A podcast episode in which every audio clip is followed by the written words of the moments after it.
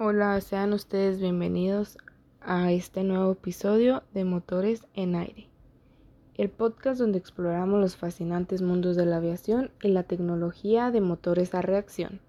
Hoy vamos a sumergirnos en los detalles de las cámaras de combustión en motores a reacción. Estas cámaras son el corazón de los motores que impulsan aeronaves a velocidades asombrosas Exploraremos sus fundamentos, funcionamiento, elementos esenciales y los diferentes tipos que existen. Así que prepárense para un viaje educativo a través del mundo del poder aéreo. En nuestro primer capítulo hablemos de los fundamentos de las cámaras de combustión. En primer lugar, necesito que comprendamos qué es una cámara de combustión en un motor a reacción. Esta es la parte del motor donde ocurre la mezcla y quema controlada de combustible con el aire comprimido.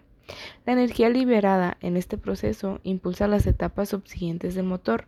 La eficiencia y el rendimiento de esta cámara son cruciales para la potencia del motor y la eficiencia del vuelo. En nuestro segundo capítulo hablaremos sobre el funcionamiento de las cámaras de combustión.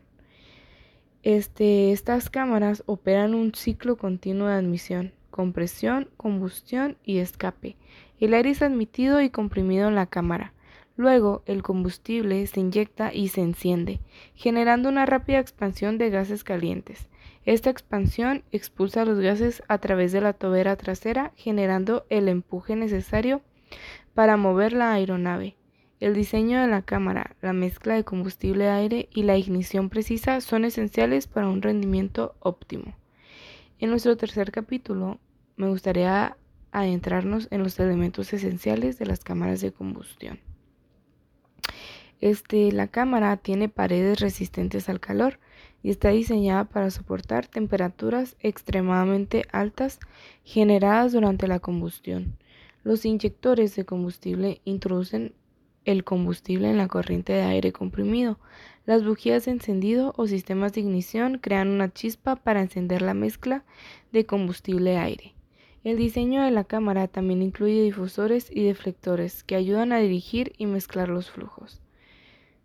En el capítulo 4 hablaremos de los tipos de cámara de combustión. Existen varios tipos. La más común es la cámara de flujo axial, donde el flujo de aire y combustible se mueven en la misma dirección que el motor. Otra variante es la cámara de flujo anular, donde el flujo gira alrededor del eje central, pero también tenemos la cámara de flujo inverso, típica en motores de chorro militar, donde los flujos se dirigen en dirección opuesta al movimiento del motor.